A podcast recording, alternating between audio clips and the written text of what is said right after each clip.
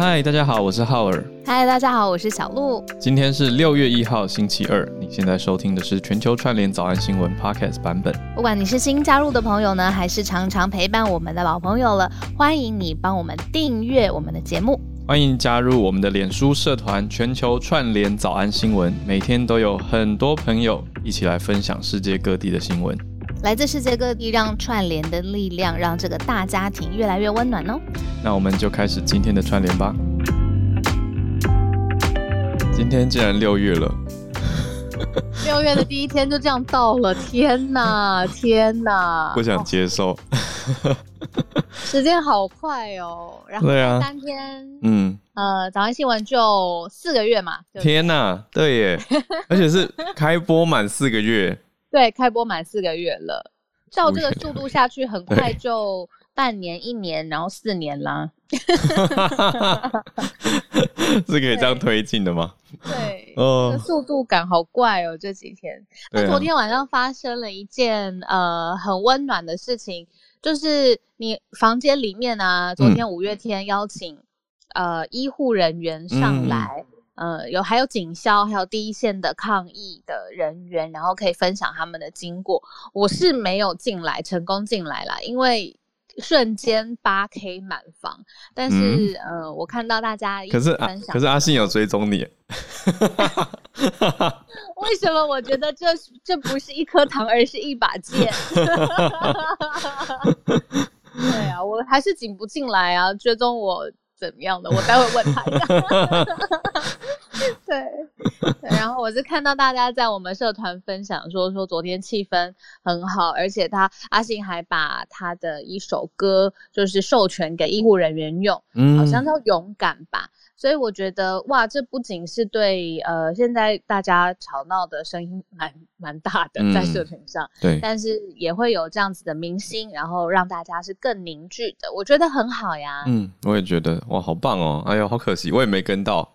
对，没跟到，没跟到。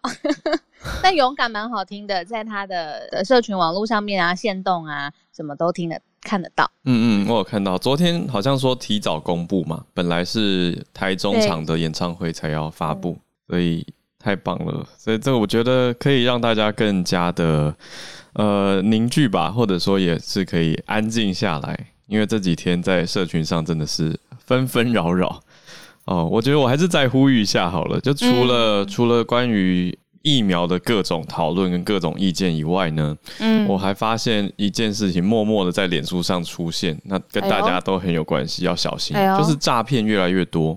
哦，盗照片是不是？诈、嗯、骗卖东西吗？对，盗盗盗照片，嗯，应该说有两各种，对不对？特别是两个类型，我要提醒大家注意一下哦。嗯、第一种类型就是在卖。卖航空公司的防护夹克，这个上礼拜有讲过了嘛？那第二种新的出现是我觉得很坏心，更坏心，因为他还他还主打孝顺亲情，他写说什么呃照顾家里的长辈，让他们安心，来给你一个指尖血氧机。嗯、可是其实、哦、对，但这其实是假的，哦、因为指尖血氧机，血氧机是二级医疗器材，不可以在网络上贩售啊，嗯、所以他这个是明目张胆在骗人。那而且还一副看起来很好的样子，底下还留言区一堆什么什么报告啊什么的，就是假装讨论很热络，我觉得好可怕哦。然后点进去看一下，就是一个看起来非常非常新的粉丝专业，那名字就叫什么什么 shopping，就是非常普通，你也不会有印象。就是可能你点过去一页是，点进去，然后想说，哎，好像可以让长辈安心，然后就买了，就买了。最后他根本可能可能完全没有出货，他就是白白赚你的钱。然后他就走了，对，哦、好可怕，然后你也追不到，对，这种一页式网页真的大家千万小心，我觉得，嗯，对，跟大家重要提醒一下，嗯嗯，我那天呢在跟我们的好朋友，就是干爹，嗯，不是真的商务合作上面的干爹，我们的朋友 就是他的昵称就是干爹，对，干爹。然后我们结论是这些账号背后的面孔啊，其实比我们想象中的还要模糊，欸，哎，他真的是。不一定是一个真的人，他可能是很多个假的账号，然后很多个假的机构，然后所以他的杀伤力其实比我们想象中来的大。嗯，所以看到一个人像之前我会好好好像很有亲切感，现在我都觉得停一下停一下。对啊，如果这个人讲话很激烈，停一下停一下。对，干爹是专门做数据监控的嘛？对 对啊，舆情监控 专业人士。那我自己发现这件事情可怕的点是我按过检举了，还是又出现，所以他没有办法马上就进到审查机制，没有办法马上进到脸书的审查平台去审核。那希望他们已经注意到这件事情了，那可以透过后台的机制来减少这样子的贴文。那我们来盘点一下吧。今天的几个新闻，嗯、我们今天会讲到美中，还讲到病毒的溯源，嗯、再讲到越南，嗯、还有加拿大，带大家一起看一段，嗯，蛮多人也许还不知道，可是我觉得很重要的黑暗历史。历史哈，而且这一则是，呃听众朋友投稿的新闻，是对不对？然后我看到的时候吓坏了，待会来听浩尔好好说。嗯，对啊，那我们可以先从美中。开始，美中怎么了呢？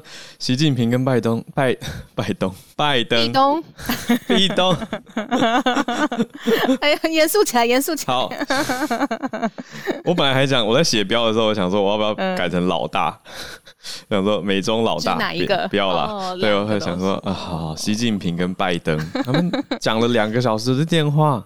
对，这中间是包含了一个小时的口译吗？对，这个时间比例到底是怎么样的？假设假设我们两个人用的是不同的语言，嗯、那我们讲一个小时，是真的三十分钟就是在口译吗？几乎一比一耶！你想一下，上一次美中高层战略谈话在阿拉斯加的时候，杨洁篪不是讲了十六分钟的中文吗？哦、对啊，口译员也是翻了大概十六分钟的英文啊，一比一，因为要还原讯息。几乎了。那那我问你哦，嗯、这个没有考过，就是哪一个国家的语言，它的翻译哦，就是会不会德文翻成中文时间是一比二，类似像这种，就是哪个国家语言密度其实是比较高的，有更多的语言学家做过这个研究，还比较过音节数啊什么的。那、嗯、就是说语速，我觉得比较有趣的是日文的语速会让人感觉很快，因为音节很多。OK，嗯嗯，哦，所以它会让听者觉得。语速非常快，就是在一定时间内，它可以发出的音节量会很大。可是以资资讯量来说，嗯、中文的资讯密度是很高的。哦，理解。因为我们有成语多嘛，那两个字、四字成语哦，或者是一个精简的新词汇，就会代表很多意义。嗯、对啊，太多了啦，最近而且又一直冒出各种缩写，情绪勒索最近都变情勒了。天哪！对啊，为什么这个这么严重文字缩写起来有一点喜感？对啊，不要请了我。对啊，呃，对啊，有一个学语言学的朋友，他的观点很好啦，Lily，嗯，呃，他是他在网络上教英文嘛，那他跟我分享，他是写到说，他觉得有缩写就代表大家的意识提高了。因为成为流行语，表示平常大家都会注意到，哎，是不是有人在情绪勒索我，或是我是不是不小心在情绪勒索别人？所以我觉得，哎，这个意思是好的。好，我们回到习近平跟拜登两个小时的电话，不管里面多少时间是口译，总之他们通了很久。你还记得我们在农历年后，我们有讲过哇，不得了了，因为拜登刚刚上任，然后结果跟世界讲了电话。那在除夕那一天，算是他最后一个跟世界领袖通话的行程，就是跟习近平来通话嘛。嗯。那那个时候大家都解读说，哇，这个是怎么样给中国摆了一道吗？怎么最后才打电话给习近平呢？还是说，哇，是 是要尊重中国的传统习俗，因为除夕嘛。非常非常的。对对对，重要，所以特别留在这一天。我觉得拜登很特别，就是两手玩法都可以成立的。嗯，那结果时间过了这么几个月，早安新闻也要四个月的时间了。现在呢，拜登自己说，他之前跟呃习近平讲了两个小时的电话，确切的时间是没有说到底是什么时候，是凌晨一点到三点，还是下午从两点到四点，没说。嗯，但是里面有说了一件事，就是。而且语气很强硬哦，呃，拜登说，我们除了替全世界的人权大声疾呼之外，不会谈别的，因为我们就是这样的人。他的意思就是说呢，美国啊，呃，现在要跟习近平、跟中国谈的，就是要聚焦在人权这件事情上面。嗯，而且他还说，马上接下来他会跟普京来见面，呃，时间很近了。呃，六月十六号，也就是两个星期之后，而且也要跟俄罗斯来提供呃讨论这个人权相关的问题，不会袖手旁观。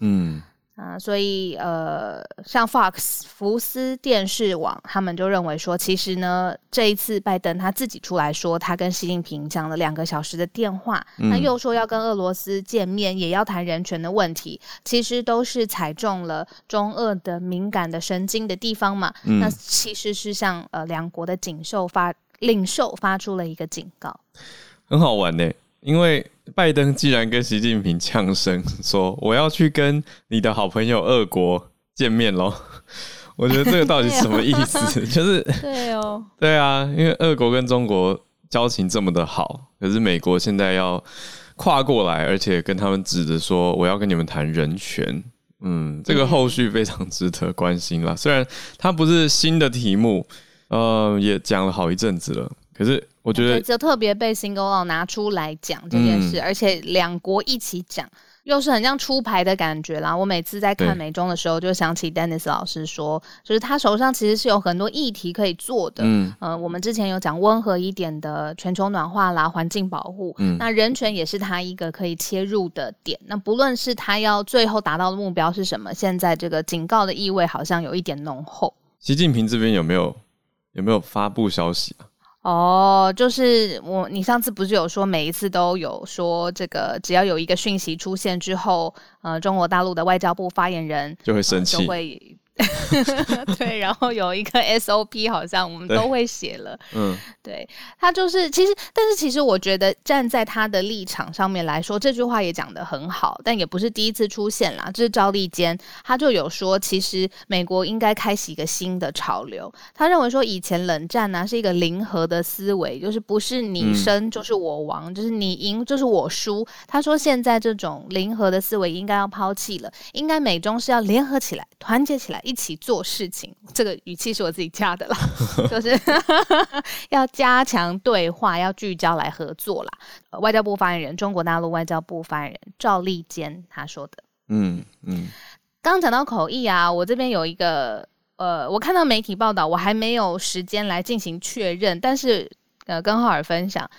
之前拜登他有说，而且媒体也报道出来说，他跟习近平之间相处的时间有一次长达二十四个小时的私人会晤，很长的时间，嗯，中间只有一个翻译之外没有别的人了。天哪！我要如果你是那个翻译，为什么？为什么？是过劳？假的是不是？不是过劳，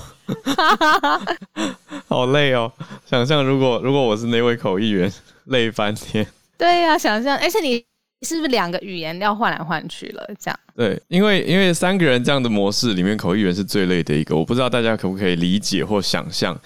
呃，你想象一下，假设拜登讲了一席话，讲完以后，他就可以静下来等翻译，然后再等习近平的回应。所以他的思考时间是大于他说话时间。那说话的时候要非常非常专注嘛。可是口译员要从头到尾都非常专注，因为口译员听完马上讲，讲完马上再听，听完再继续讲。那听的时候不是随便听听，是要很专心的听，所以等于一直处在专注工作状态，这是非常非常耗能的。所以我不确定这个二十四小时到底他们是怎么进行，我觉得太难了啦。不然的话，就是可能行程中间比较比较松散一些吧，也许不是那么密集的，随时都在交流说话的状态。一起追个剧吗？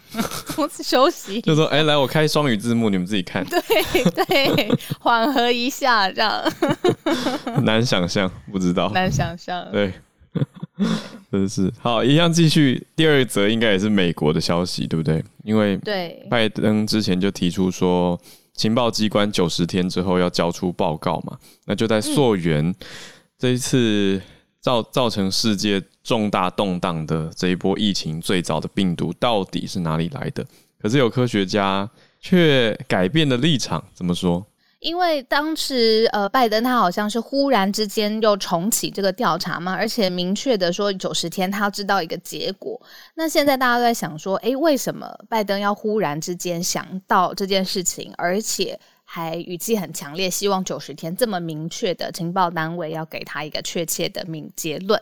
那结果后来就发现，其实呢是总共有十八位。啊、呃，一共美国有十八位的科学家一起在科学期刊里面发了一个公开信，认为说呢，这个病毒到底是自然出现呢，或者是实验室外泄，嗯、这两种的可能其实都是有可能发生的，应该要认真的检视。然后他还说，呃，这十八位的科学家联合都有说，之前世界卫生组织 WHO 其实并没有。呃，在他们自己做病毒溯源报告的时候，让这两个情况，一个是自然出现嘛，一个是实验室外泄，嗯，并没有让这两个情况有一个平等的考量，所以希望说现在再次重新来检验一次，确认它到底是一个自然出现的状况，还是是实验室外泄的情形。那我看到实验室外泄这件事，我心里就诶觉得。是要呃，这件事情可能有一点严重，所以我就多看了几则的新闻，才发现其实这个概念很细致。就是我们在想实验室外泄的时候啊，嗯、可能会直接跳去想成哇，这是阴谋论，实验室合成。但是这两个是不同的概念。我就看到一个文章，他就写说，其实从病毒爆发到现在，实验室合成这件事情，几乎在科学界、研究界各个情报单位已经是高度有共识的，认为是不可能合成出来的。嗯，但是它有可能是外泄，为什么呢？因为武汉的实验室里面。的工作人员在中国有第一次的确诊公布之前，就已经有了这样子的呃确诊的症状。嗯，所以这篇文章是在告诉我们说，我们看到实验室外泄的时候，不要直接跳去想说这是阴谋论，是实验室合成，因为这两个不同的概念。所以他的意思实际上是说，外泄不是合成的，而是从实验室里面自然染上的吗？嗯呃，就是可能是从这个实验室里面的人，然后泄露出来，嗯、然后感染到其他人的，这是有可能的，还不确定。但是人为的把它合成出来，当成是一种什么生化武器啊，去攻击别人，现在目前科学界里面的共识是，这不太可能合成出来。哦，懂意思了。因为之前大家在讨论的说，这个是不是一个 man-made virus 人造病毒，还是它是一个 lab leak？嗯就是实验室的外泄，嗯、可是意思不同。嗯、但对这两件事，对啊，我会希望更了、更学习、更了解的是实验室外泄它的意思到底是，因为还是要有一个来源啊。就这个来源到底是是某一次实验意外的发生吗？还是什么意思？嗯、这个有待大家再去调查跟进一步理清哦。嗯，那一样讲到病毒，刚刚在溯源，可是现在也也持续关注病毒新的变化跟进展，这个是全球正在关注的越南。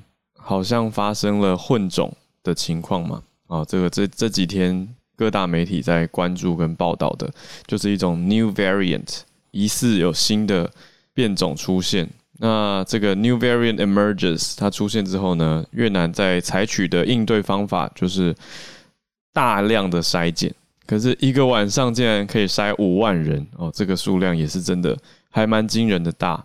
那我们来了解一下这个情况。所以这个呢，新的 variant 新的变种有一个说法是混种、嗯、哦，所以已经开始有媒体在用 hybrid 这个字了，嗯、就说是之前大家都知道的印度猪还有英国变种猪两个混猪，最后又产生了新的这种 hybrid 合成混合猪哦。那呃不能讲合成啊，嗯、就是混合混种猪。对，可是呃，而且据说是有高度的传染力，所以现在看到的是，我们我们先关心一下越南目前整体的疫情，有注册到的是七千个确诊，还有四十七死。可是最新的在胡志明市这边，大家很关注的是这个新的混种病毒的情况。之前呢、啊，其实越南跟台湾一直都是，如果你要世界上面来排名的话，防疫的前段班其实做得很好的。嗯，越南跟台湾都是很名列前茅的。但是呢，就是因为四月下旬的时候，这种是不是呃印度加英国的变种猪啊，发生在工厂里面，好像一夕之间就让这个防疫模范生的排名往后。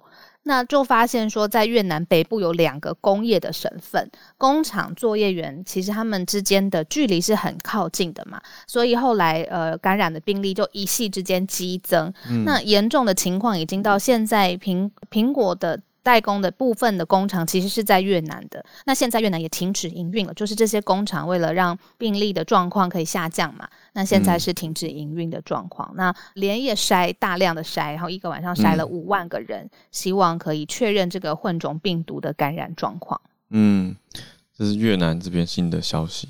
好，大家一起了了解一下。我在想的是，我今天本来一开始开场想要找越南的音乐，让大家稍微进入一下情况，结果诶、欸、发现他没有连上网络电台。我也想说，哎、欸，我们这边好像还比较少听友是从越南来跟我们连线。所以如果大家有认识人在越南的朋友的话，哟，也可以给他们。他们现在时间有点早啦，那比我们这边早一个小时，但是也欢迎他们，你可以聘他们上来啊。说早也七点多了，可以起床了。嗯、对，所以所以在右下角的加号把他们加进来。好，那再来看到刚刚说的加拿大的一段暗黑历史到底是什么呢？这边要跟大家先怎么回事分享。对、嗯、这个哦，我这个标这样写，大家会不会看不懂？精简哦，两百一十五具骨骸，而且是孩童的骨骸，现在被发现，来也让大家全世界再次聚焦关注到加拿大的一段暗黑的历史。这边的关键字叫做寄宿学校哦，英文就两个字，residential schools 哦，我觉得这个大家要稍微知道跟关注一下。好，为什么呢？因为光听这两个字，其实听不出它背后有什么暗黑跟什么样过往，听起来就只是诶，呃，只是也许是加拿大用的字跟平常我们用的寄宿学校 boarding school 不太一样而已。但其实，在加拿大，只要讲到 residential school。寄宿学校，大家都知道，它是一段长达百年的暗黑历史哦。讲的是对于原住民文化的灭绝，跟对于原住民文化的抹杀。为什么这样说呢？因为这算是一个教育机关，大概从一八四零年代一直到一九九零年代有的一种教育措施，类似哦，我们在各大媒体看到对新疆报道的再教育营这样的意义。我其实也是到近年才知道这件事情。就是我在原民会，我们的原住民委员会教课嘛。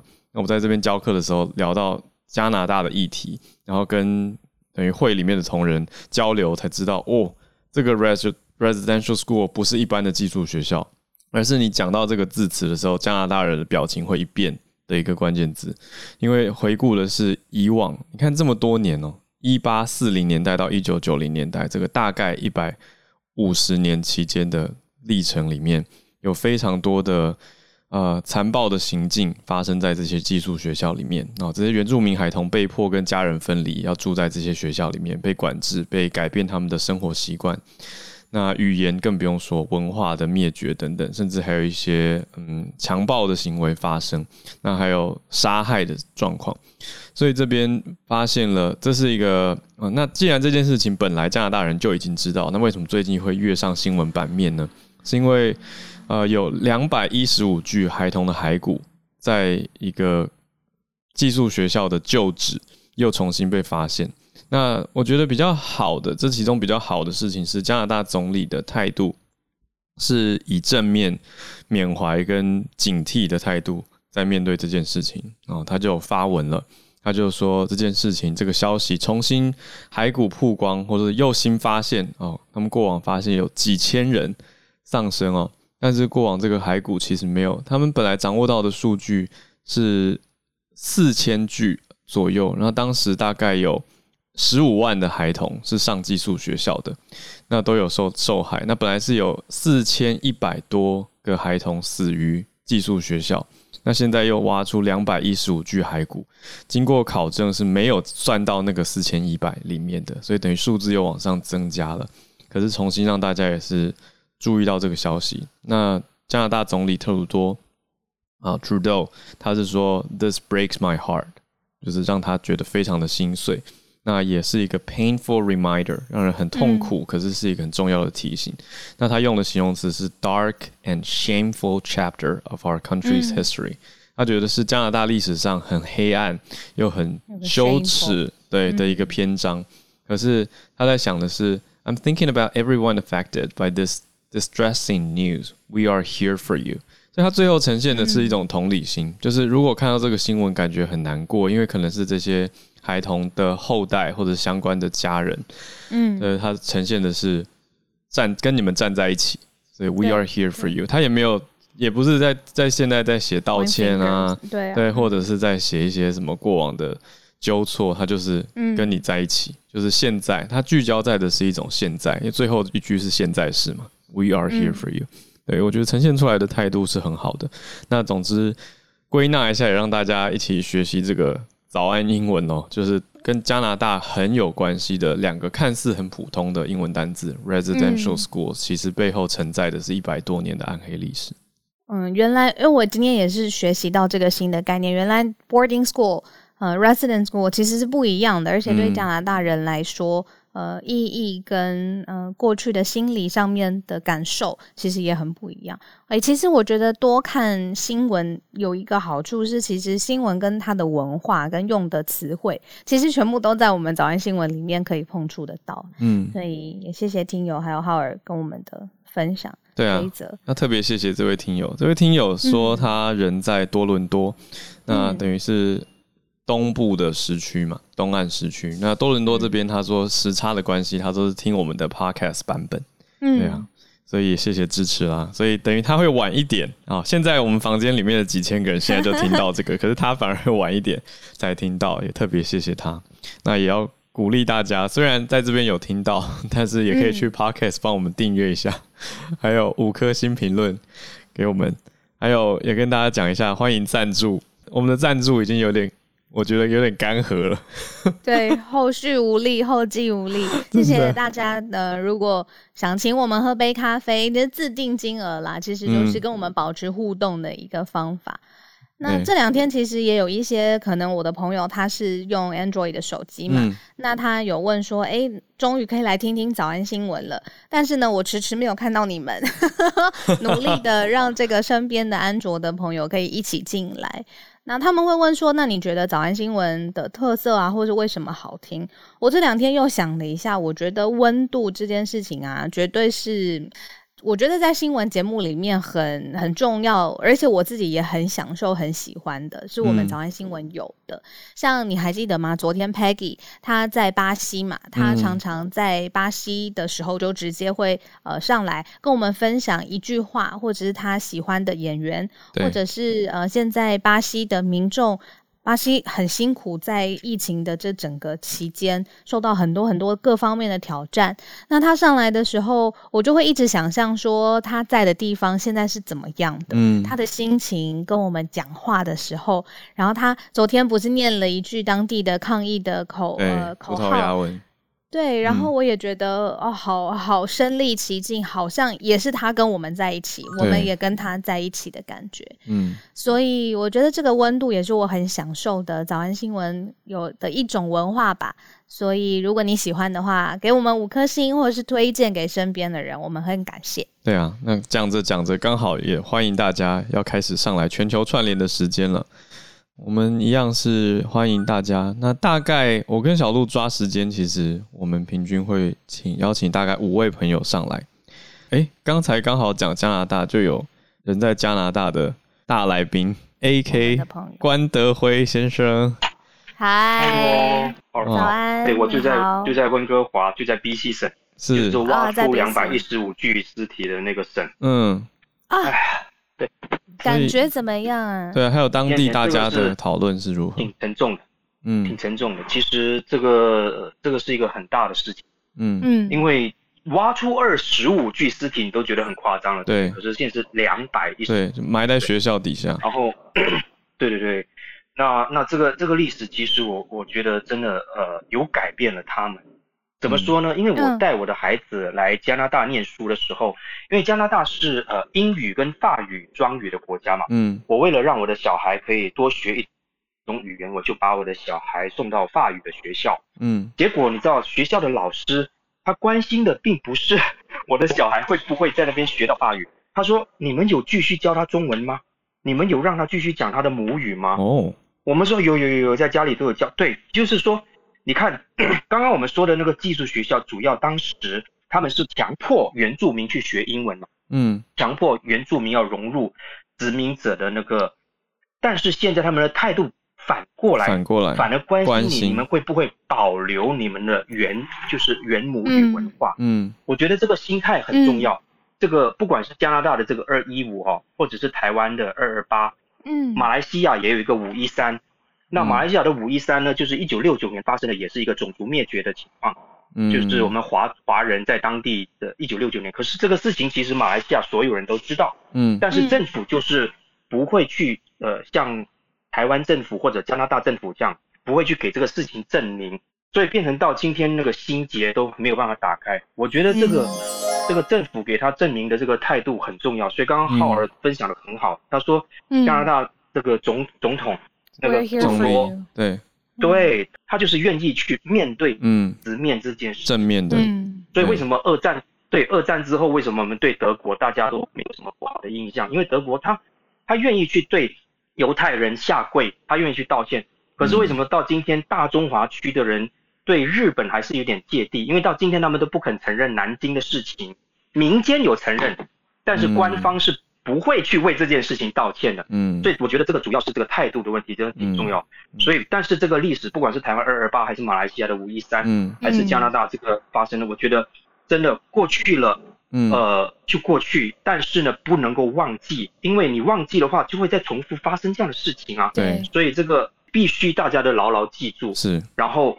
该原谅的就原谅。我看那个新闻，我很感动的，就是有个印第安人，嗯，他本身在一九六多年就在那个学校念过，嗯，然后他说，当时他所知道那些失踪的小孩，他还替他们高兴，嗯，他以为他们逃离了，你懂吗？还以为他们离开了，哇，然后他说他自己在不管是物理上或者是性侵，他都有受到虐待，嗯，但是我很感动的一句就是说。他都原谅了，嗯，他都他都原谅了这些这些过去，因为可能就是像浩尔说的，嗯，因为政府很很正面的去去承认，跟为这件事情道歉，我觉得这个真的是很重要，很不容易了。谢谢 AK，谢谢。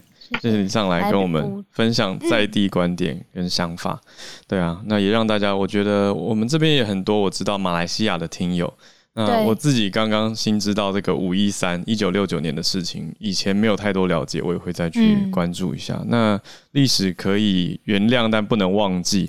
可是原不原谅，到底说到底还是当事人的决定。嗯、所以，对我们之前有好像有在早安新闻有讨讨论过，就是硬是要呃呃受害者原谅这件事情，嗯、对受害者原谅也是一种新的呃压力吧。嗯对，所以只能呼吁，然后大家一起来学习，能够更同理其他跟我们不一样立场跟背景的人。好，谢谢 AK。想补充一下，就是 AK 关德辉先生呢，是马来西亚非常知名的。嗯，华裔的演员，然后歌手，其实有很多很多作品。那其实之前在香港啊、马来西亚、嗯、台湾、新加坡等等不同的地方，其实粉丝支持都很多。嗯，然后但是这几年做的是比较是影视跟演艺资源方面的整合嘛。是。那所以现在人是在 BC，对然后跟小孩子在一起。对啊，而且前两天我跟、嗯、我跟四五月光河，我们一起主持一个公益音乐会，AK 有上来现场，他唱的是他当时来台湾发的 EP，哦，我觉得太帅了。其实那天真的很好笑，因为因为你们都是为公益发声嘛，嗯、然后我之前呃我有去过很多唱歌房，但是我都不好意思唱，然后那天我就说，哎。连浩尔，浩尔是个主持人，他都他都排麦在那边唱了。那我我为了公益也应该开开。结果我发现被浩尔骗了，他很专业，他唱的超棒的。他是原来他是原来你在 AK，他是他。对，我是在主持上认识他，但是我不知道原来他之前就是歌唱比赛出来的，真的好好玩。我很爱唱，很开心，也谢谢浩尔。对，而且是公益的，好，谢谢谢谢。多长是公益的好 cause 啦，所以。好，谢谢大家。谢谢。好，我们继续连接哈，对好，用轻松的态度，可是我们来处理严肃的议题。继续连线到美国，刚刚邀请 Charles 也是，对，也是要讲黑历史，讲美国的暗黑历史，嗯、大家一起来学习跟了解一下。好，Charles，北加州的经济学家，有史以来最严重的非裔美人屠杀事件。对，其实呃蛮巧的，今天我选这个题目，其实不晓得你们要讲这个议题。嗯、其实呃这个历这段黑也算是黑历史吧，很多人不晓得。那现在美国时间是五月三十一号星期一的晚上嘛，嗯、那大家在过这个 Memorial Weekend，就是国殇日的长周末。嗯、那在一百年前的，就是一九二一年的五月三十一号的啊、呃，在 Oklahoma Oklahoma 的这个啊、呃、Tulsa 这个城市的 Greenwood 呃这个区域。发生一起有史以来最严重的黑人大屠杀，两天内造成三百人丧生，八百多人受伤，那六千多多名黑人被捕。那中间除了白人的暴徒之外，警察也参与了这个骚动。那警方甚至还派出轰炸机轰炸这个城市。哇！最后所有的黑白人都是我无罪释放。那最后很多黑人的幸存者也离开这个地方。那这一区是当初很著名的这个非裔美美国人的有钱人的社区，有黑人华尔街之称。在这个灾难之后，一夕被夷为平地。嗯、那这场灾难导火线是一个黑人的鞋匠被控骚扰一个白人的女性电梯操作员。嗯，然后在法法院外面就是有一些抗抗议者对峙嘛。然后领新的枪决之后，然后很多的愤怒白人到就怒火全面爆发，到这个五月三十一号的晚上就跑到这个地方来，这个 Greenwood 这个区域，然后开始持枪扫射黑人，焚烧房屋。最后造成这个悲剧。那这个悲剧一直以这个 riot 就是暴动来定调，嗯，一直到九零一九九零年代才重新这个调查平反，然后现在改名叫 massacre，就是大屠杀。哦，那现在当时的幸存者只剩就是三位一百多岁的老人，现在还幸存。嗯、那目前目前就是呃，今年当然是一百年，所以很多地方都在呃这个纪念这个事情。嗯，那目前就是呃在新闻上是很多这种呃这个大屠杀幸存的呃家庭的后代。要求一些补偿金，那这个就是可能造成他们内部一些不同的声音。他们原本是补要求补偿两百万美金，现在是呃要求呃五千万美金的赔偿或补偿金，所以这个就是在认定上面呢，差蛮多的，嗯，对，差很多。嗯，那这个就是也是呃，就是回溯到一百年前的这个种族的这种呃很敏感的这种种族美国种族的神经的事件。嗯，这个事件其实也是一个悲剧。那不过就是也是提醒我们，就是这个呃真的是嗯。呃可以呃，就就不能忘记这个这过去的事情，因为我们还是在去年还是看到呃不断的在发生。嗯，我今天分享到这里，谢谢。谢谢 Charles。我想到一部文学作品，嗯、叫《梅冈城故事》。嗯，To Kill a Mockingbird。嗯，呃，它非常有名。我刚查了一下年代，我在想说是哪一个启发了哪一个？那看来应该是这个事件有影影响到这部作品。就是刚才 Charles 讲的这个 Oklahoma Tulsa 的 Massacre 有影响到 To Kill a Mockingbird，因为 To Kill a Mockingbird 是一九六零年代的小说，里面讲的就是一位白人女性控诉黑人性骚扰她的一个审判案。那整个案子在小城里面掀起了轩然大波，那参与到的律师啊、法官啊、那民众的观点等等，那到底什么是公平正义？那种族大家的偏见又是什么？的牵涉在里面？只是我没我没想到，原来一九二一年有这么大的一个这个事情哦，而且到现在竟然是一百年了。哦，那还哦对，一百年对啊，时间过去了，对，造成整个城市的轰炸，这真的很难想象。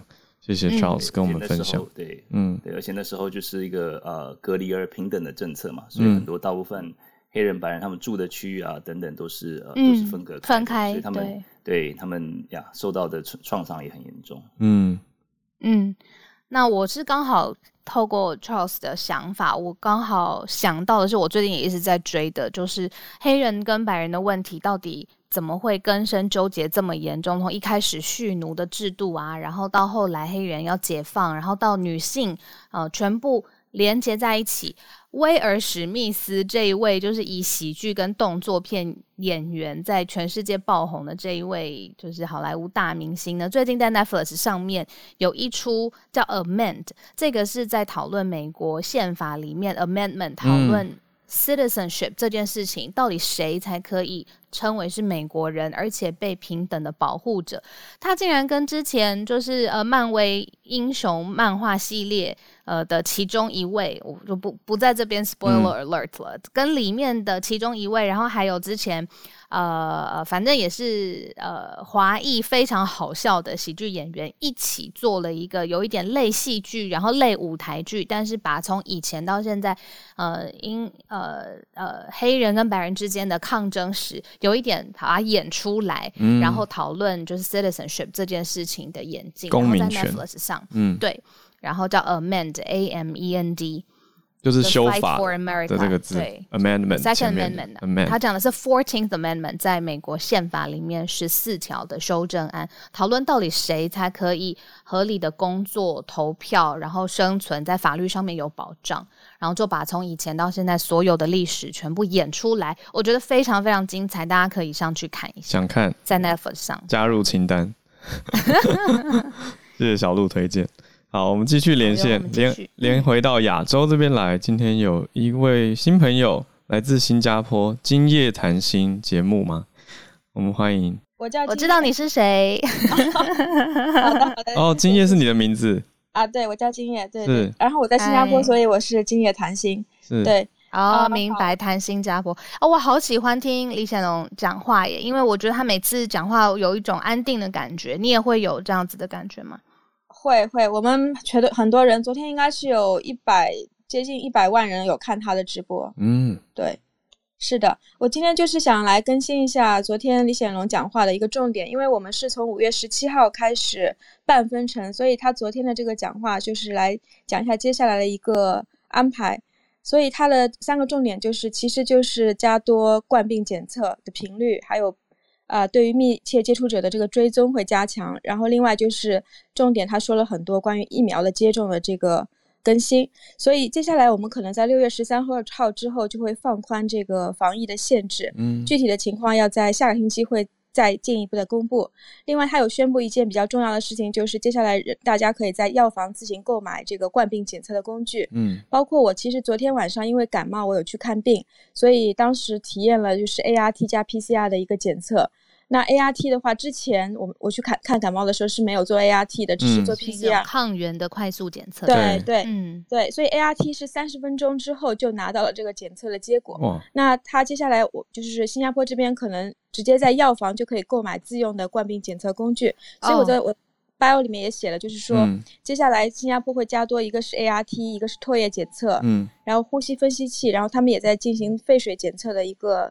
更新废水，然后关于疫苗这一块比较特别的一点，可能也是比较多新加坡人觉得有点匪夷所思的。嗯，因为之前医疗公务医疗人员和一线工作者打完之后，就是按年龄来打嘛，七十岁、六十岁、四十五岁以上，然后四十岁以上，然后接下来他会开放的是十二岁及以上的学生，包括高校学生，也就是大概是十二岁到二十二岁这。二十五岁这个阶段，因为这边当完兵是，嗯、呃，读书是二十五岁嘛，所以十二岁到二十五岁这个是他们会先优先开放的这个打针的这个、嗯、呃年龄段，然后接下来才是到三十九岁以下的成年人，就是学生以上三十九岁以下。那当然，他是预期是到这个七月头会让。全新加坡至少三分之二的人口能够接种至少一剂，嗯，对，这个是一个算是比较一个好消息。然后到八月头的国庆节之前，全部的人只要你但凡愿意接种，你都至至少能接种至少一剂。所以这个是新加坡的一个基本的情况。另外最后一句话就是关于这个科兴疫苗，嗯啊，对，新加坡应该是呃是要组织批准以后，他就会立刻开始开打科兴。好，以上是我今天的更新，嗯、谢谢大家。哇，好快，一听就是专业媒体人。在帮大家就是 梳理各式各样的复杂的资讯。哎，八月很快耶。对啊。而且新加坡，我刚听到的重点就是说，可能反而是学童先打嘛，嗯，然后打完之后才是让成年人。对，很特别。三十九岁以下，嗯，然后二十五岁以上的这个区间。对，我还学到早安中文呢。哎，冠病，这是。新加坡习惯的说法吧，就是讲的应该是新冠，哦、检测对对对对，就是讲的是新冠，只是台湾没有讲冠病。嗯、我觉得哎、欸，也蛮精简的，又是一个缩写。不过今夜我可以问一下吗？刚说到废水检测是什么？呃，他们是有通过就是居民的废水排排泄的，就是、哦、排放哦，我想起来了，排放来查这个是不是这个这个小区有没有疫情。哦哦，我之前有报道过，在香港啊，其实有发现，就是是透过就是排水的系统，嗯、甚至是在呃厕所里面的这个排水的系统，会让同一栋病毒呃同一栋住宅里面让病毒透过这样子的方式传播，所以可能呃染疫的人是不是的废水会要进行再一次的检测啊？是这个意思吗？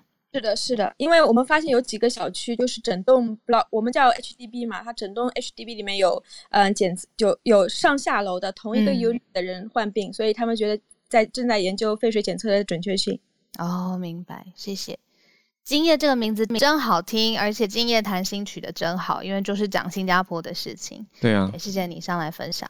对，欢迎再多来跟我们交流分享，谢谢今夜。好。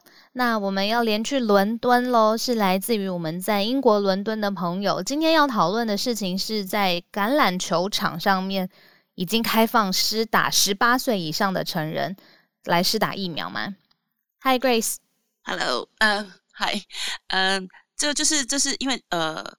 昨天星期一其实是英国的国定假日，那所以那个他就是刚好是呃，因因为其实英国来说，它就是打疫苗的地方不只是只有医疗院所，像博物馆啊，或者像这橄榄球场这些都有被征收过来打疫苗。那昨天他们就呃有一个就是今日限定的活动，就是突然下午三点的时候，他突然在 Twitter 上面通知，呃，十八岁以上的成人你都可以施打疫苗。而且是你可以随时进去，就立刻排队登记这样子。因为目前英国的措施是现在其实是只有开放到三十岁以上，那你必须要上网去预约你什么时候可以施打，通常是隔当周或者是隔一个礼拜，很少是让你就是你当天去就可以立刻打的。可是这个活动是等于是他主办单位就是自己看发现他们到下午的时候可能疫苗还剩很多，那你可能。就是有会浪费，所以他就用 Twitter 去通知十八岁以上的人都可以来打，你就直接 walk in 你就可以打了。然后，所以其实很多人是呃，昨天其实因为伦敦天气蛮热，在二十四、二十五度，所以很多人其实是打算去呃沙滩、去海边去度，就是晒太阳的。但是很多青少年就看到 Twitter 这个消息，就取消去晒太阳的计划，就直接直奔这个橄榄球场。然后他们那个媒体上面形容是很像是你在排那个迪士尼的入场，因为真的有成群上万的人就是在那边排队要，就你而且是青少年，就是准备要施打这个疫苗。因为其实最近的英国的疫情并不是特别理想，有很多就是区域已经检测出，就是很多新案例其实百分之七十五都是印度变种病毒，所以其实也有预测说第三波可能已经要来了。那原本预计是六月十四号要再度的英格兰要再度解封，可能现在也是个问号。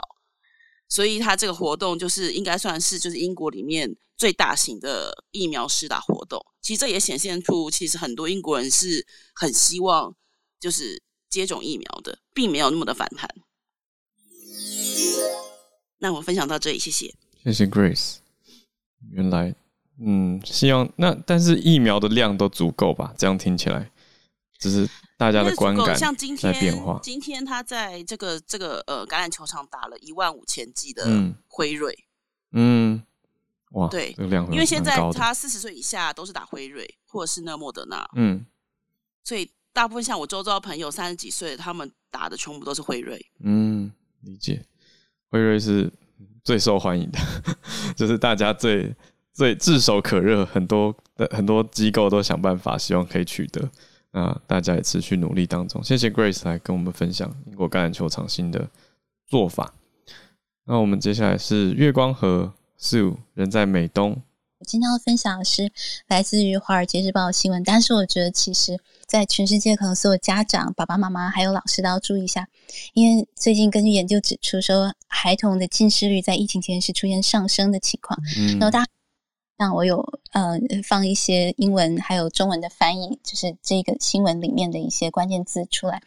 比方说，嗯，像罪魁祸首就发现说，其实就是因为 screen time，也就是我们在屏幕使用时间。嗯，那三 C 的使用时间不只是说网课的时候，网课 virtual school 就是用笔记型电脑，但还有小朋友看手机啊，甚至是。趴着画画啊、看书啊、弹琴之类，也都会对眼眼睛的视力造成影响。那之前就有显示说，其实全球的儿童近视率已经在疫情前就一直出现上升的情况，但是在疫情期间，就是本来已经近视的小朋友就视力恶化，然后本来没有近视的呢，就出现近视的这个情况。所以就是真是要多多注意一下，让我们的 screen time 要尽量减少。然后，嗯，这边对，还有其他的一些。呃，myopia 就是近视，嗯，所以要多注意。而且也有学生反映说，上网课大概可能一天下来就就会出现头晕啊，比较恶心的那种情况。所以就是要及早注意，然后及早控制。因为尤其是小朋友这个年纪，他们近视其实是不可逆的，所以就不要说在眼前忽视了这一段，然后以免长大以后会产生一些眼睛的并发症。这就是我分享，谢谢。谢谢 Sue，对，谢谢我们早安新闻的志玲姐姐。提醒大家要不要一直看荧幕，少少用眼，或者说，呃，用眼之外也要注意一下眼睛的保养啊。好，看远方啊，或者是运动。新闻听的就好了，不用看。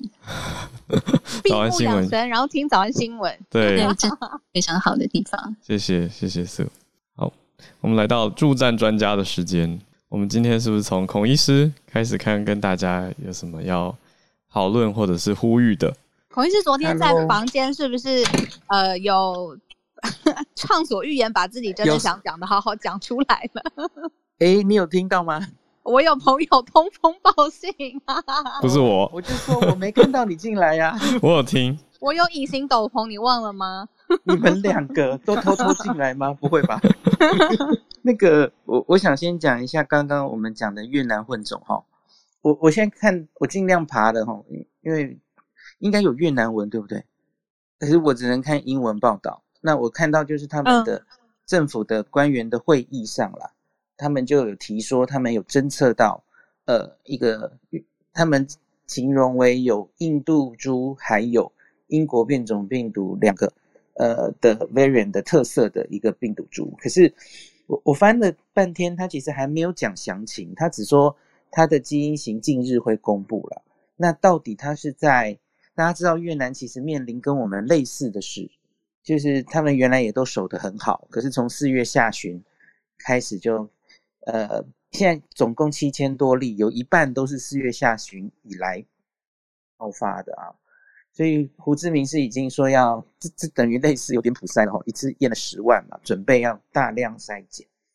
我看到这里，其实我就觉得，然后人家已经 lock down 了，就是动作很快，大家知道，大量就马上 lock down，然后大量筛检，这个是过去一年大概大家摸索出来的结果。那台湾现在显然没有做到，所以我我我其实对于。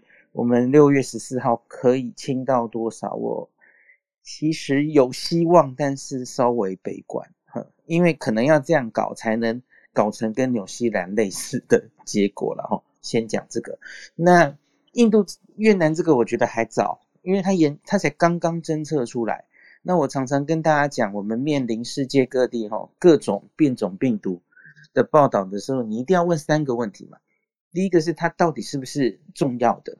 你是不是所有的这些案例里面，主要侦测都是这一株，它有明显的优势，那它会取代原本的病毒株，那这个就很严重哈。它有优势，它会继续变成很重要的病毒株，这是第一点。第二点是它有没有比原本的病毒株有传染力，或是致病力比较高？那这个官员有直接说一句，我觉得引起大家有点，呃，你说恐慌吧？他说。我们现在发现的这个哈越南变种株哈，似乎比原本的病毒株更有传染力。对，特别是空气传染。有讲这句，有这句话。有人因此传私讯问我，是不是很恐怖？我就说，本来病毒就会空气传染啊。我是不是很确定他到底这样讲之下，他是有什么证据？因为我没有看到了哈。嗯。所以比较比较更多证据之后，特别是正式发表。嗯，论文或是什么之后，我再跟大家。那医师，我想确认的是，空气传染它是在医学上一个专有的说说法吗？因为平常我们不是感冒，不是也会有飞沫传到空气里面？哎、欸，这个我来讲给别人吗？那个、嗯、通常传染就是飞沫传染跟空气传染这两个哦，那不一样。嗯，飞沫哈，因为是口水嘛，嗯，那口水是有重量重量的，英文是 droplet，嗯，那那个重量哈，让它大概飞。一点五公尺，嗯，它就会掉到地上。了。对，所以理论上我们平常说一点五公尺是这样来的，因为飞沫飞不远。嗯，那可是 airborne 就不一样了哦。哦，你只要跟那个病人共处一室，同一个空间，它它就它就会飘飘飘，所以空气飘到都会被共享同一个空气体，就就有可能会感染，所以它的意义上是更更有传染力，或是更危险。像比方说最明显、最有名的例子就是麻疹。Measles，麻疹麻疹是目前应该传染力最高的，空气传播最强。嗨啊零值是十八哦，哦，好高哦，十八个人，哇，那所以就很很厉害了哈。那可是我要说的是，现在新冠哈，大家其实是用 aerosol 这个词，不是用 airborne，要要确定一下，嗯，这个定义不一样哦。aerosol 其实就是更细一点的颗粒，嗯，经由 aerosol 它可以飘得比较远。所以我觉得它是一个在空气跟飞沫之间的一种传染方式。嗯嗯，那美国 CDC 近期有有把 aerosol 也加上去了哦，这其实已经研究一年了，陆续有报告哦。有人说超过一点五公尺还是有机会被传染。那美国 CDC 这一年就整理了去年一整年的资料，所以把 aerosol 也加上去了。那他有附注说是可能这样传，可是问题是几率不大。嗯，大家想一下嘛，假如几率很大的话，我们不是常常有国外飞机飞回来？然后诶，有人确诊，然后我们就框列前后两排，对吧？哦、前后两排就是因为抓一点五，一点五，嗯，那你假如这种 aerosol 真的很重要，传染方式很 common 的话，那整个飞机应该都挂掉了。嗯嗯嗯，对，所以它它是可能传染的，可是它跟真正空气传染的 measles，嗯，麻疹或是肺结核，还是传染力有差别的哦。嗯，一次你记不记得三个星期之前就台湾很严重的时候？我记得那时候你有跟我们讲一句话，就是我们要重新回去学，就是对这个呃病毒对于我们的基本对知识，我们真的都忘了这一年呢、欸，都忘了哈。所以我现在 podcast 也想不只是谈论眼前的疫情啦，因为眼前的疫情那其实一下就 out of date，对不对？回头听没有价值，我这样开始一集一集的喂教，这喂教好搞不好还可以用好几个月这样子。嗯，啊，听起来好可怕。对 病毒的基本更多认识嘛，对不对？就不只是炒政党这件事情了，就是说这个病毒对人的意义，还有呃传播方式，还有卫教知识这方面，真的是这一年讲的比较少。补充一下，刚讲的气呃 aerosol 中文是不是气溶胶？气溶胶，对对对，嗯，我再补一个气溶胶最常发生的状况哦，是牙科。大家知道牙科，我们不是洗牙要用那个高速的那个水喷的那个牙齿，嗯，那那个就会在空气中产生 aerosol 气溶胶。那那那个，所以牙科医师是高风险。嗯，对对对，通常是医疗环境产生的哦。那正常。正常的，我们一般生活其实不太容易遇到 aerosol 大量产生的状况，嗯，所以大家还是理解这个病主要是飞沫传染，跟间接接触传染，这样就好，哦，不用太怕空气这件事。那反而要强调的是通风一定要好，嗯，不要去密闭空间，就唱 KTV 那种，嗯，尽量避免，不可以打没打没，不可以。对，日本就很强调这件事，日本去年开始就一直。强调三密的地方不要去啊，就是密啊，讲不出来，反正就是跟人密密集接触，然后密闭空间，然后什么的，哦，都不要，反正都不要，尽量避，对，不管几密就都不要。对对对，嗯，密闭、密集跟密接、密切接 触，太好了，三密，化为救援。嗯嗯嗯。另外一个是印度变种病毒，哈，到底疫苗有没有效？那前几天英国有陆续再公布哈，他们打了两剂之后，大家知道英国他们是相隔八周打第二剂嘛？那他们后续发表了打第二剂之后的保护力，而且有针对印度变种病毒分析哈。好消息是哈，打了两剂之后，AZ 跟辉瑞都非常有效。辉瑞原来大家担心说，哎，delay 八周打会不会不太好哈？因为人家原来是二十八天打的嘛，哦，诶，结果两周后，那对不起，打了八周之后打辉瑞，在两周后，诶，保护力还是上九成，所以大家觉得还不错哦。delay 打这个辉瑞疫苗似乎还有一定的效果，还不错的效果。那针这是针对英国变种病毒，那可是针对那个印度变种病毒呢？这里就有差别了，辉瑞效果非常好哦。也都是大概九成上下，没什么下降，非常好的消息。那 AZ 疫苗呢？我刚刚讲都是辉瑞，AZ 疫苗的话，呃，的确效果就没有这么好了哈，没有辉瑞数字这么好，大概六成多。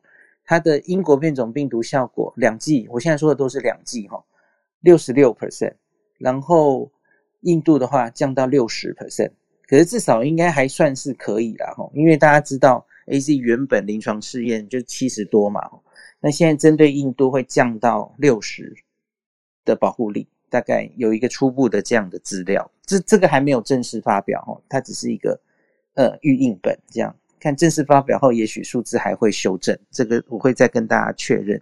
对啊，我觉得刚刚这个这个提醒很好，就是我们还是用科学的角度来看，有实际明显的资料跟资讯之后再进一步啊，就不用先看到新闻爆出来就很担心或者很恐慌。比如说刚刚讲到这个越南的官员说空气传播哦，可是不要拘拘泥在这个字上。对，但相对的，我们再等一下，然后慢一点，然后确定有科学的实验室研究数据或者调查报告出来以后。再再定论，那在那之前，大家就是谨慎小心就好，可是不用自己吓自己。医生，我好，我终于记起来我要讲什么了，还没讲完。就是我说变种病毒要注意三件事，我刚只有讲了两件事。嗯嗯嗯。对，第三件事是对疫苗到底有没有有效了。对，那个就是资料不会这么快出来。嗯。你看印度变种病毒炒了一阵子，我我现在才跟大家讲，哎，英国有有资料了。对。它会有实验室的资料，它也会有就是真的施打之后保护力的资料，都会陆续出来。嗯、就是大家就一样啊，嗯、慢新闻，要不要被新闻吓到，嗯、就慢慢再看就好了。嗯嗯嗯。意思我刚刚想问的是，说我每次听你说，都觉得是很理性，而且是很温和，给人安心的感觉的。但是会不会连这样的表达的方法，在社群上面最近会被卷进说，反而希望你要表态？因为呢，就是呃，医生是理性的，所以大家反而更希望听到一个答案说，那你说现在政府做的对还是不对？你会不会有收到这种社啊？大家可不可以不要这样？希望你压力好大哦，医师 就医师，为什么要？我好奇公司，不 要逼他大嘛，所以我好奇。哎、欸，其实还好哎、欸。哎、欸，首先先说，在下面留言乱七八糟那种，嗯，对，那我我我粉专下面这个乱七八糟留言，那我通常就不太看。你是不 care 了？这是一回事，嗯。那可是传讯给我，传讯给我的人，其实多半就都是很和善、很鼓励或者怎么样，嗯，也也没有说一定要我表态或什么，而且其实多半都是称赞我说。因为因为大家这一路以来，假如都追着我的人，应该可以看得出来，我其实就是就事论事啊。嗯，我没有一定都站在指挥中心那边，很明显。怎么样？对。对。对，因为我我我自己常常举的最大的例子就是去年七月，那阿中在辩护我们不需要普筛的时候，嗯，那他曾经举出一个牌子，然后那个记者会我看了晕倒，因为他说 PCR 未阳性率高达五 percent。然后他说，所以我们会筛出一堆未阳性，然后我就完全晕倒。这个因果逻辑，因为因为完全明明没有那么高，是呃抗原快筛才有未阳性比较严重的问题，PCR 其实是很精准的，嗯，所以它它它有胃阴性的问题，可是胃阳性几乎没有，伪阳性可能是零点一或零点零一 percent。对对对，那我我就觉得有点晕倒，所以我也一样是站出来，我温和的讲啊，嗯，我抬头说阿忠，这个 PCR 胃阳性没有这么高啦，这样子，嗯嗯嗯，对，所以我我其实就是有什么就说什么啦，我我不会预设一个立场，然后我要为他辩护，不是这样。我觉得孔医师在我心中很像是一个事实查核中心，它是一个科学的 fact checking center。对，谢谢。有事情可以去问他说：“医师这样对吗？”这样哦，所以我听懂了，就是会私讯给医师的，其实是温和的，而且是喜肯定医师，而且谢谢医师。但是下面吵成一团的医师就想说啊，反正大家都会表达自己的意见嘛，医师也没有太上心，就对了。那些人就我就界定于是在增加我的触及率的人，我就不太，我就让是流量吵，好越吵越。通常不是越吵越明啊，越吵越混沌、混浊、混端对对立这样，可是我就没办法，我介入可能只是越吵越严重这样。嗯，谢谢孔医师。好，那我们再来是另外一位助战专家 Dennis 老师，早安新闻的德华。今天跟大家一样分享的是这个美中之间的关系。你们谈到了习拜会的通话两个小时，事实上这两天有蛮重蛮多的新闻关于他的，他讲讲到这个他在会议当中讲了什么，所以我今天想跟大家分享一下美国的整体的战术战略以及很有可能未来的走向。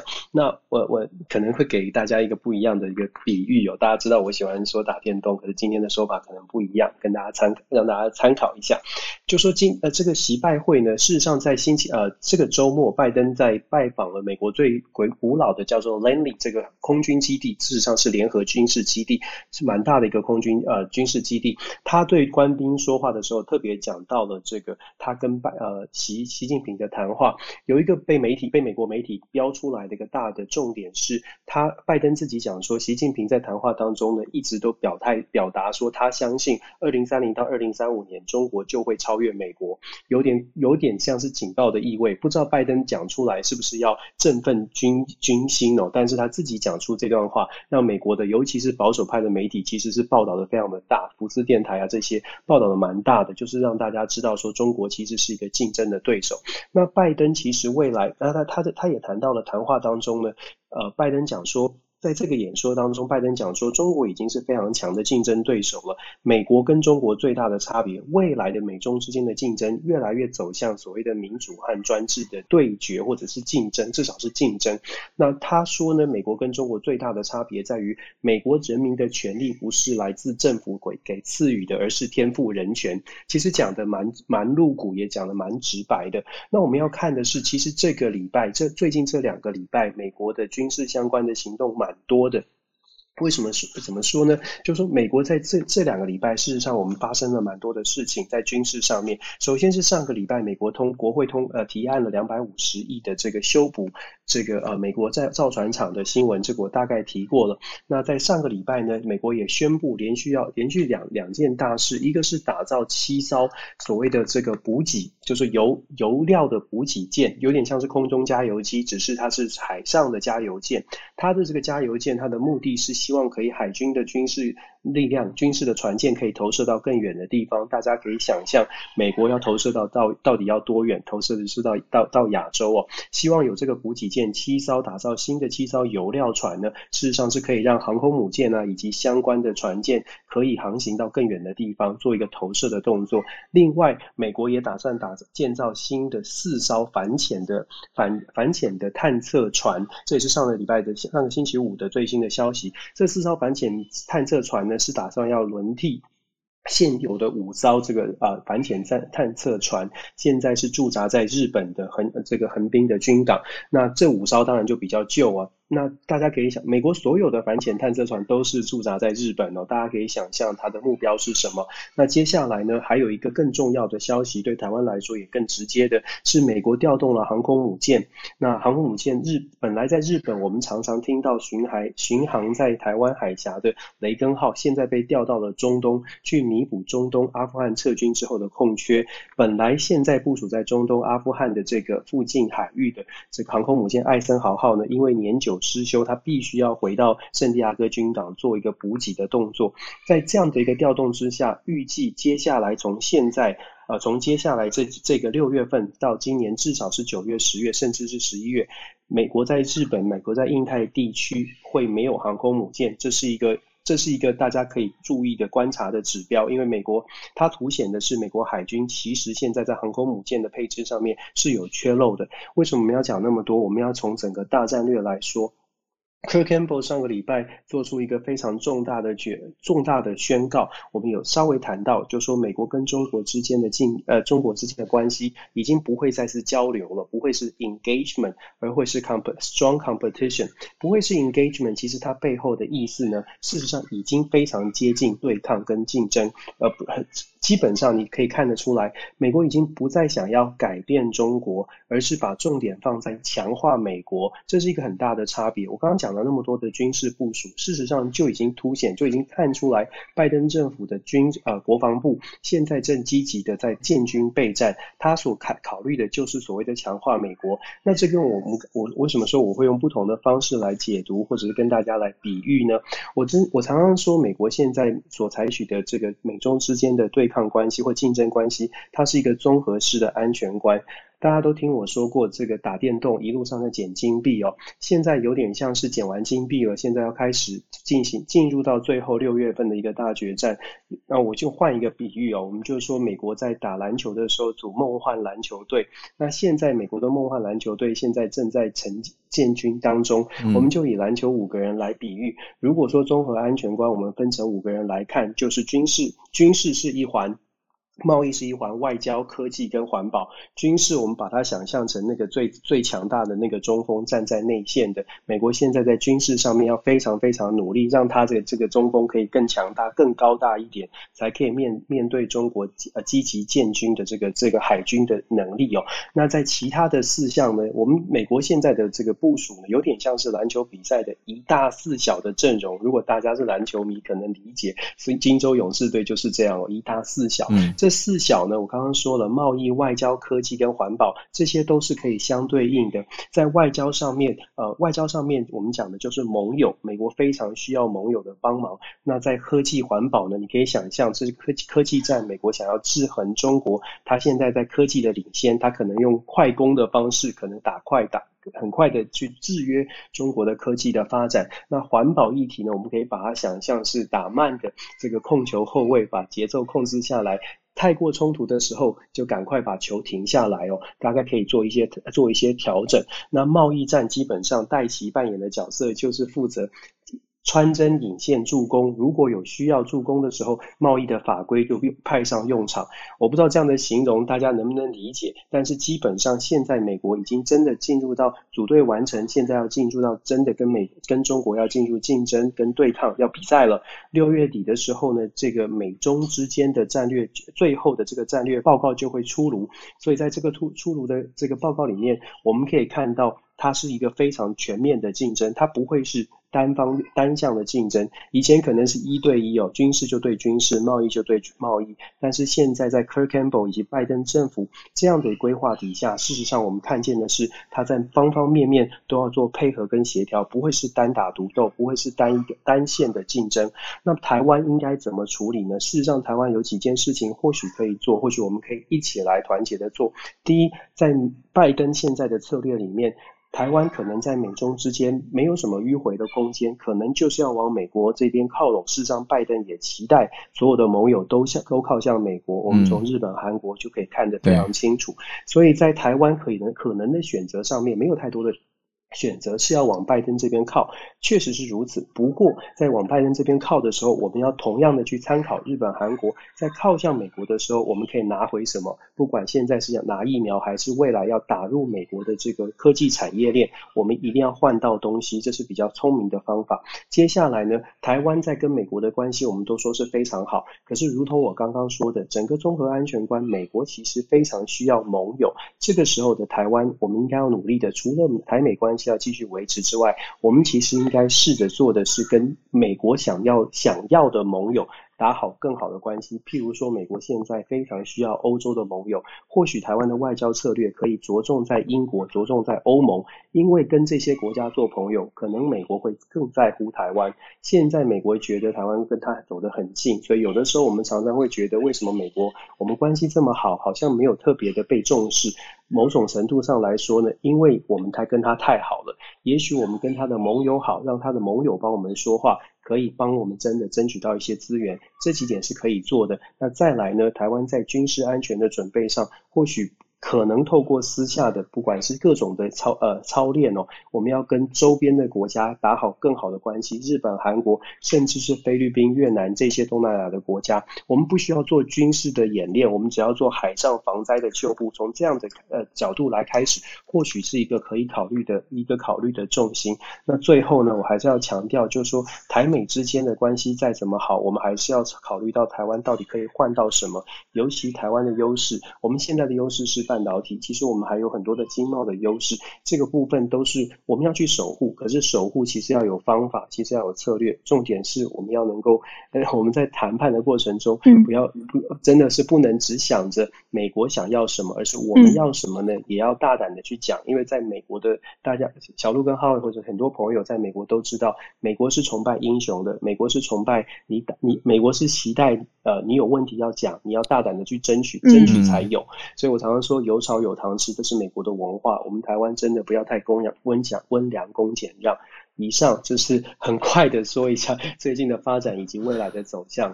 谢谢大家分享。老师，那我问一题就好，就是那美国现在跟俄国到底是故意要刺激中国吗？嗯、美国干嘛去跟俄国讲人权？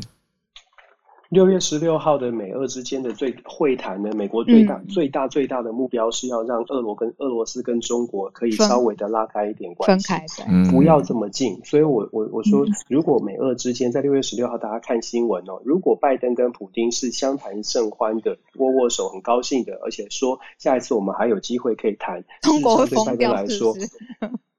不敢说他疯掉，但是至少对拜登来说就是一个很大的突破，嗯、就就有收获了。嗯、但是如果是草呃没有很成功的话，事实上就变成了俄国跟中国可能会走得比较近，俄中之间的紧密连接对美国来说是最不好最不好的，是下下下下策，是就就是最下下签了，是最不想见到的。嗯、尤其是现在我们说，在整个全面的安全观里面，美国的军事还要靠基础建设来重新把它呃。挽救起来，在这样的情况下，你看中锋都很弱，嗯、中锋都遇到了中国大陆可能有个姚明哦，所以现在的美国可能要 把这个军事的部分呢，也要趁着拜登的基础建设，把它赶快强化起来。那这个是这些动作全部都做起来，这是拜登的期待。那我们当然作为台湾的角色，也是期待美国所有的策略可以成功，只是在美国的策略。